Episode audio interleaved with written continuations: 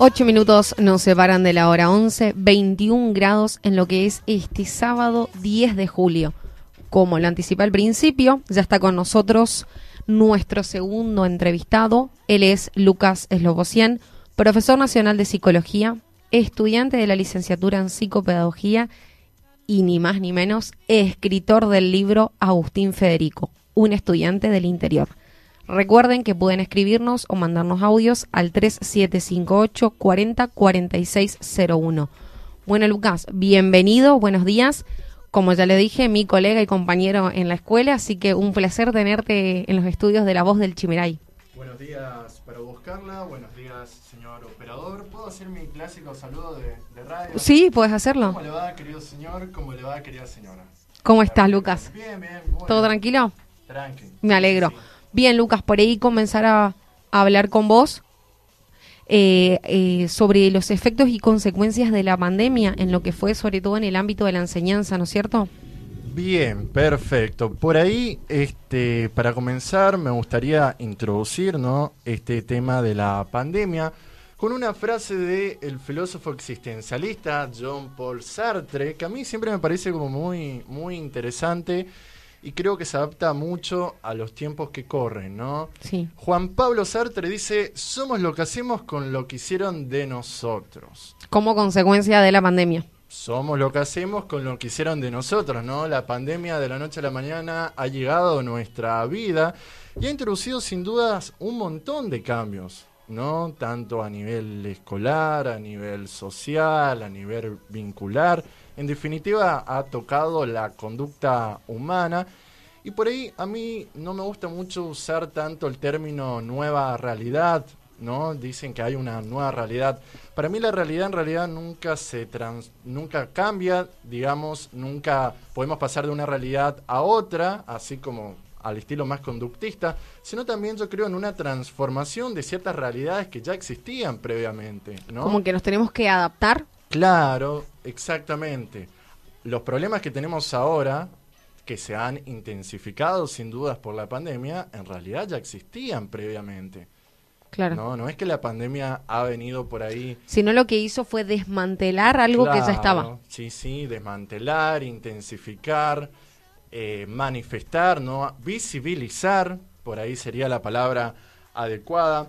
Por ahí para comenzar, este, Carla, ¿te puedo Sí. tutear? Sí, sí, nos conocemos todos los días. Bien, perfecto. Me gustaría hablar un poquito primero en cuanto al nivel educativo, ¿no? Cómo ha influido la pandemia en nuestra educación formal, particularmente hablando, ¿no? Porque sabemos Sí. que la educación está presente en... Desde que nacemos. Exacto.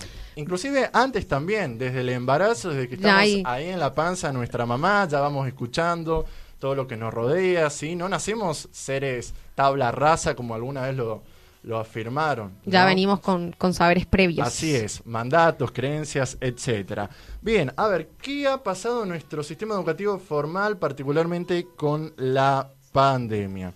En primer lugar, me gustaría hablar de los tutores de nuestros alumnos o figuras parentales. A mí no me gusta por ahí decir la palabra papá, Mamá, mamá. porque es muy difícil la realidad o La- diferente. Muchas veces por ahí en nuestros establecimientos educativos, quien justamente es tutor de nuestros alumnos son los abuelos. La abuela por parte de mamá también siempre aparece mucho ahí. ¿Qué ha pasado entonces con nuestros tutores? Justamente producto de la pandemia, ¿no? Por ahí este, han perdido su trabajo y si hablamos de una población que es muy vulnerable, este, esto por ahí por la situación económica no Eh, se agudiza mucho más. También eh, las figuras parentales ¿no? de nuestros alumnos, de nuestros niños, se han este, volvido a casa, vuelto, ¿sí? el, el encierro, el dispo y el aspo, por ahí, no me acuerdo bien cuál era el término. De la noche a la mañana nos tuvimos que encerrar. Unos todos. de distanciamiento y unos de aislamiento. Primero Ah, nos aislaron, perfecto. volvemos, pero nos distanciamos. Bien. Yo creo que por ahí hablar que hablamos de, de- de las, las figuras parentales y de la escuela, que nos pasamos por ahí enseñándoles antes de la pandemia a compartir, a prestar, a ser solidarios. Y ahora cómo cuesta, ¿no? Claro, eso por ahí en términos ideales, ¿no? Por supuesto que nos encantaría que toda nuestra gurizada, nuestros niños tengan figuras parentales que los acompañen, que los ayuden, que los motiven, pero sabemos que por ahí la realidad a veces es otra, ¿no? Y justamente producto de este el encierro, ¿no? Nos tuvimos que aislar en nuestros hogares en muchas situaciones en donde ya había, por ejemplo, algunos vínculos este, de violencia, por ejemplo, de pareja o situaciones por ahí familiares un tanto más complejas en donde la, la comunicación no circula tanto. Esta situación de encierro, por supuesto que afectó al aprendizaje de esos niños que conviven diariamente en este tipo de realidades familiares, ¿no? Sí. No. Por ahí preguntarte también, eh, con esta pandemia o pospandemia, eh, nada ni nadie reemplaza la figura del docente, ¿no es cierto? Totalmente de acuerdo, el contacto, la mirada.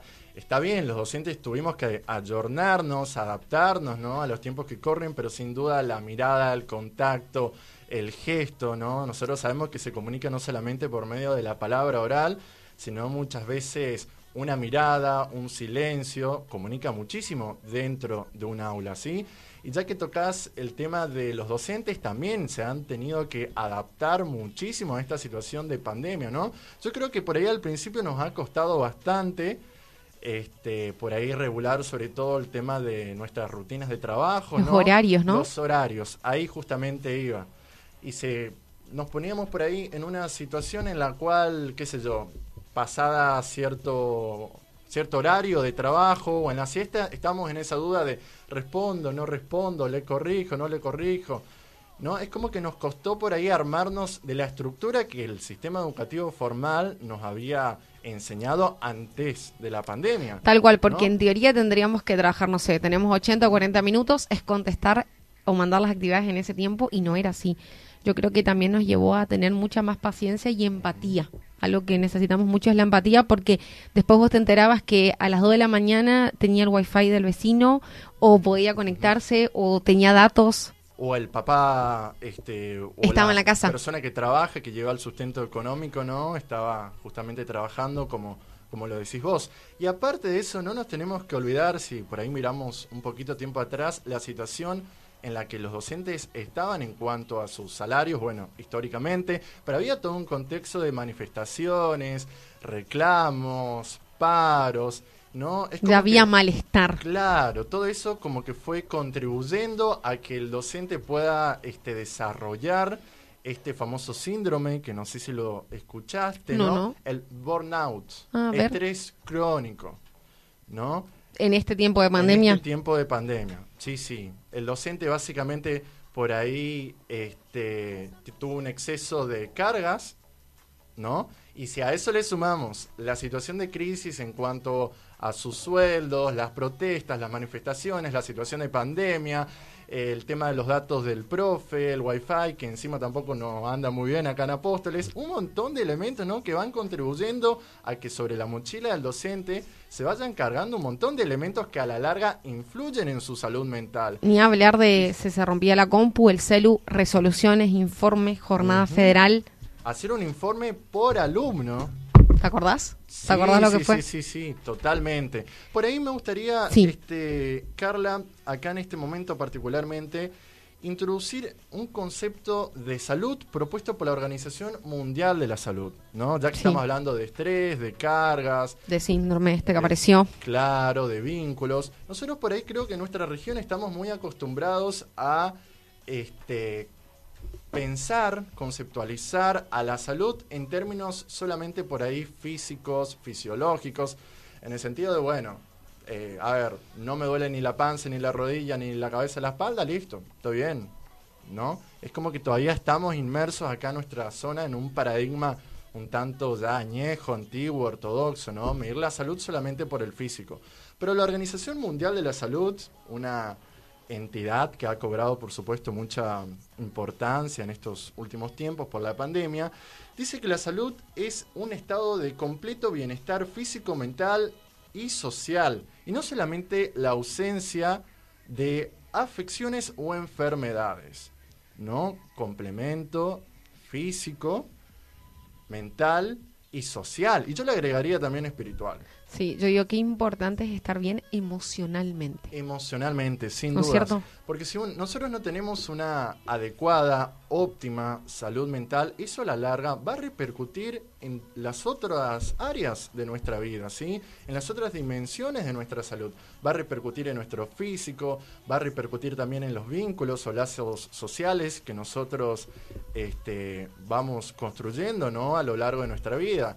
Y, al- y hablando de lazos sociales, estos también por ahí se fueron transformando producto de la pandemia, Bien. ¿no? Lucas, por ahí preguntarte y por ahí saliendo un poquito para terminar el ámbito de la escuela, Sí. ¿cómo ves las acciones del gobierno, el protocolo, esta cuestión por ahí desde las emociones, desde la psicología, el estar bien en el aula por burbujas? A mí me pasa, obviamente vos sos el experto en esta materia, que veo que si antes costaba por ahí unir los grupos de un curso, ahora como que de un primer año turno mañana ya tenemos dos grupos. No sé si me, pasa a mí como profe, vos cómo lo ves desde psicología, ¿viste? Como que grupo A, grupo B, que es lo que estamos trabajando en las escuelas con burbujas.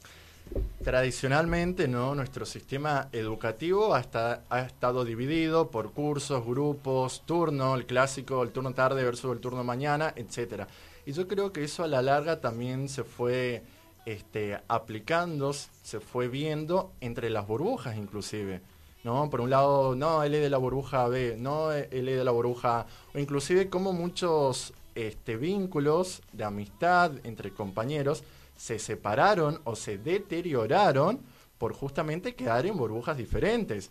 Por ahí a veces este, nos pasa en un, en un DAE en el cual este, trabajo con un equipo de personas, cuando buscamos algún apoyo para ese estudiante, ¿no? algún andamiaje, le decimos nosotros, resulta que eh, quedó en la otra burbuja. El compañero que siempre le ayudaba, que siempre le alentaba, que siempre le apoyaba, hacían los trabajos juntos. Entonces, esta situación de las burbujas, primero y principal, afectó la parte por ahí vincular de los alumnos.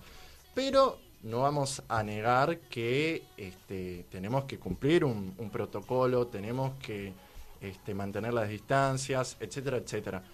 Y también por ahí me gustaría hablar acá del desgaste que tiene el docente. ¿En Eh, re- repetir? repetir exactamente lo mismo, una semana un grupo, otra semana el, el otro grupo, ¿no? Así que por ahí, si tuviera que dar alguna opinión, por supuesto, muy personal Tal y- cual, y, de- subjetiva de, Sí. de las políticas que ha llevado a cabo nuestro Consejo General de Educación, Ministerio, Provincial, Nacional, yo creo que por ahí existen otras maneras de organizar nuestra escolaridad, ¿no? ¿Por qué no una sola clase, por ejemplo, en un patio donde asista todo el grupo?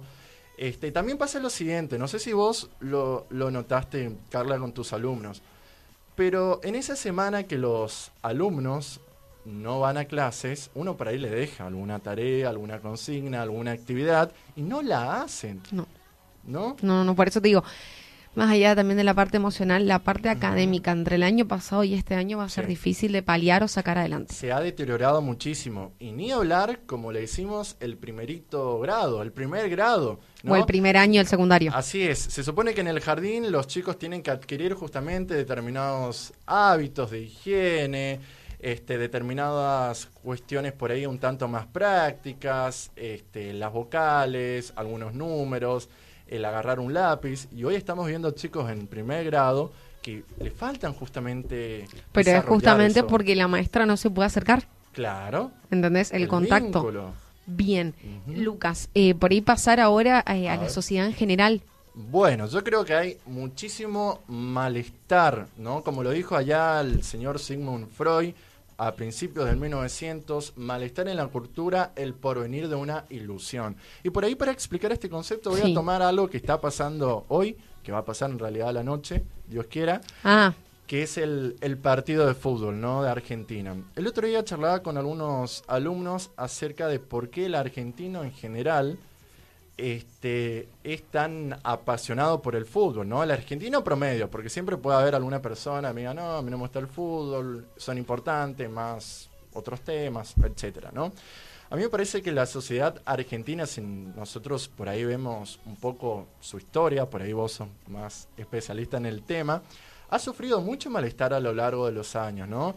tanto para independizarse. Este, Ni hablar. Fíjate ahora que, que tocas el tema del fútbol, estaba leyendo, desde 1993 Argentina no gana la Copa América. Entonces, a ver, entre tanto malestar político, económico, cultural, Educativo. ed- educativo, ideológico, inclusive que a lo largo de los años se va sembrando en una comunidad, en un determinado grupo social, la persona, el sujeto se tiene que agarrar de determinadas ilusiones que le ayudan justamente a caminar, a seguir en la lucha. Viste que a veces por ahí este, uno le pregunta a alguien, ¿cómo estás? Y acá ando, en la lucha. Como un punto de partida, vos decís. Claro, porque si nosotros por ahí no tenemos una esperanza, una luz, ¿no? Al final del túnel, ¿de qué nos vamos a agarrar? Vamos a quedar abúlicos, sin voluntad, sin ganas de hacer nada, y eso es justamente lo peligroso, ¿sí? Que también por ahí este, la pandemia ha sido un caldo de cultivo acá, ¿no? ¿A qué me refiero con caldo de cultivo? Al separarnos físicamente, muchas personas, por ahí sobre todo este, los adultos mayores, eh, han quedado en extrema soledad, yo diría. Totalmente, la, ni hablar de la depresión, ¿no? Claro, por eso un caldo de cultivo para que surjan, se cocinen, se construyan enfermedades este, o alteraciones más de carácter psicopatológico, no solamente la depresión, la ansiedad, bueno, ya mencionamos el estrés crónico, Angustia. angustia. Yo recién le escuchaba este, al, al señor Soltelo ¿no? con el tema de las adicciones y él mencionaba una palabra que me pareció muy oportuna, que es la contención. ¿no? Que es qué importante realmente, y me gustaría dejar por ahí ese mensaje, es que nosotros en este momento particular de nuestra historia podamos contenernos los unos a los otros, fortaleciendo y no perdiendo nuestros lazos sociales, nuestras redes de apoyo. ¿no? No sé si te ha pasado, Carla, que por ahí vas en, qué sé yo, en una vereda caminando o te cruzas con una persona mayor, le saludás y como que la persona por ahí lo toma como de sorpresa y ya como que quiere empezar a sacarte charla, tiene como esa... O al revés, la, la misma persona, Exacto. persona adulta mayor te saluda. No, buenas tardes, digo así, pucha, uno le ve con el ojo, puede ser mi abuelo, mi abuela, ¿no? Claro, muchas veces por ahí las personas de la tercera edad en nuestra comunidad son olvidadas por por ahí, qué sé yo, su familia, o también tienen muchas historias no detrás, uno nunca sabe porque una persona por ahí está sola. Pero aquí quiero ir con todo esto. No Sí. perdamos la mirada, el saludo, el vínculo, el hola, ¿cómo estás? Puede representar pero un montonazo para ese abuelito que nos ve pasar todo el día, todos los días por su vereda, para ese alumno que quizás no está estudiando, pero nosotros como docentes y muchas veces este, sus, eh, no sé si ídolos, pero como sus referentes, puede significar un montón esa palabra, ese aliento, ¿sí? Insisto, si nosotros no estamos bien psicológicamente hablando, no podemos hablar de salud. La salud es algo integral, ¿sí? A mí me gustaría que por ahí el querido señor, la querida señora que nos está escuchando o viendo a través del Facebook, estamos transmitiendo, por ahí piensen un poquito acerca de cómo están sus vínculos sociales. Yo creo que ¿No? ahora escuchándote a vos, qué interesante lo que decís, yo creo que nos falta mucha empatía, ponernos en el lugar del otro, porque teniendo en cuenta los hechos sociales por ella que pasaron en Apóstoles, Sí. esto de los accidentes, de la joven que estaba en un remis que desapareció de su casa, yo digo, eh, qué falta de empatía. Cualquier cosa es un prejuicio que está muy entablado en, en nuestra sociedad apostoleña, o decir que sin saber qué sintió esa persona, qué está sintiendo y que no puede defenderse. Así es, a mí me pasó ya que tocabas el tema hace menos de un mes con un familiar muy cercano a mí que tuvo un accidente ahí en Ruta 1, valga la redundancia, no funcionaban los semáforos como de costumbre, ya que estamos lo decimos, y me pasó que este, discutí con muchas personas por ahí en algunos grupos de WhatsApp muy populares acá de Apóstoles, justamente porque hablaban Sin acerca de saber. él sin saberlo. ¿no? Entonces uno dice, a ver, ¿por qué no nos ponemos en el lugar de ese familiar, de esa persona? Si yo no sé lo que pasó en una determinada situación, si yo no sé lo que estaba en juego en, en esa situación, cómo estaban los conductores, cómo está la familia, eh, Tal cual. ¿por, qué, ¿por qué hablar, no? Inclusive a mí me llegó el, el audio este, de un alumno ahí de una institución educativa cercana a Ruta 1, diciendo que este familiar particularmente muy cercano a mí había fallecido inclusive. Y yo ni siquiera había ido todavía al, a, A ver el verlo, accidente. tal cual. Entonces muchas veces este en boca en boca, este chisme, ¿no? A la larga termina también afectando por ahí la salud emocional de los familiares que justamente son ahí directos del accidentado. Bien, Lucas, por ahí saliendo del tema, preguntarte, porque un Sí. oyente nos preguntaba si vos haces consultorio psicoterapia. No, no, por ahora no, porque justamente aún no terminé mi licenciatura, pero sí me gustaría por ahí, este, para esa querida señora, querido señor que nos está escuchando, recomendarle que en caso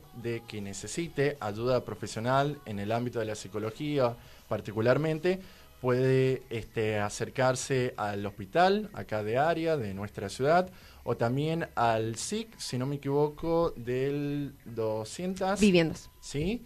Ahí este, estoy seguro que hay un equipo de psicólogas, ¿sí? Por supuesto, prestan servicio gratuito, son muy buenas y le van a prestar mucha atención. Sobre todo para la gente que no tiene obra social, ¿no? Así es, bueno, el tema de las obras sociales también es eh, un tema, ¿no? Respecto a, al tema de prestaciones y, y demás cuestiones. Bien, Lucas, antes de terminar, darte el espacio para ir para que nos comentes eh, sobre tu obra de arte, tu libro, Agustín Federico, un estudiante del interior. ¿Cómo Bueno. surge la idea? Escritor apostoleño, Bueno, famoso. No, no, no. Yo siempre por ahí digo que yo no, no me considero un, un escritor o también a veces me llaman locutor, ¿no? Por, Sí, por la radio. Por ah, la radio. colega en la radio también, eh, Sí. 99.1. Así es. Miércoles de 18 a 20 horas. Sí al límite. Así es. Bien. Eh, yo siempre, por ahí me cuesta posicionarme en esos roles porque por ahí no me considero escritor, locutor, me falta muchísimo todavía por aprender, por estudiar. Yo siempre digo que yo juego, como los niños, a ser locutor, a ser escritor, pero en el sentido lindo del término. Claro, con ¿no? la seriedad que lleva, ¿no? Claro, el juego no es... No es, No es para cualquiera. ¿no? no es para amarillento, como se dice en nuestra En zona. criollo. ¿Cómo, cómo, cómo surge esta idea de Agustín Federico, un estudiante del interior? A mí siempre por ahí, eh, en la radio o en las clases, me gusta tener el desafío de tratar de adaptar algunos conocimientos teóricos propios de la psicología, de la filosofía, ¿no? materias que por ahí uno estudió en la facultad, a la idiosincrasia o la cultura de una ciudad en particular, ¿no? Apóstoles tiene un bagaje cultural inmenso y por ahí nosotros no tenemos acá un manual de psicología o algún libro referente en cuanto a la filosofía, a la sociología. Entonces justamente así surge, ¿no? Tratar de construir una historia en donde yo pueda explicar ciertos conceptos muy teóricos con determinados elementos culturales, sociales, por ahí muy conocidos en, en nuestra región. También me pasó con Agustín Federico y me sirvió por ahí de mucha inspiración el hecho de que en el año 2016, 2017, no recuerdo bien, en el Instituto Montoya, este, con mi carrera, que es el profesorado en psicología, en la tradicional fiesta de talentos, nosotros hicimos una apertura donde el tema justamente era estudiante del interior, ¿no? Claro. Y ahí recorriendo los cursos de- del, del instituto, hablando con chicos de otras carreras, me di cuenta de que esa temática en particular en cuanto a la literatura no estaba muy explotada, digamos. Era como, bueno, eh, el estudiante del interior tiene una determinada vida, tiene determinadas características, pero muchas veces son conocidas o percibidas solamente por quien vivió esa experiencia, quien fue estudiante del interior, o por algún familiar directo. Entonces también surge como una especie de homenaje a todos los estudiantes del interior que con una mano atrás y otra adelante van a buscar un futuro mejor a la gran ciudad, pero resulta que se encuentran con un montón de cuestiones, ¿no? Yo hablo mucho de lo que son los mandatos familiares, los mandatos vocacionales, como muchas veces la cultura o inclusive el mismo nombre que nos ponen nuestros padres va a influir de modo directo en ciertas elecciones que nosotros alcancemos, ¿no? ¿Quién es Federico? El abuelo de Agustín. ¿sí?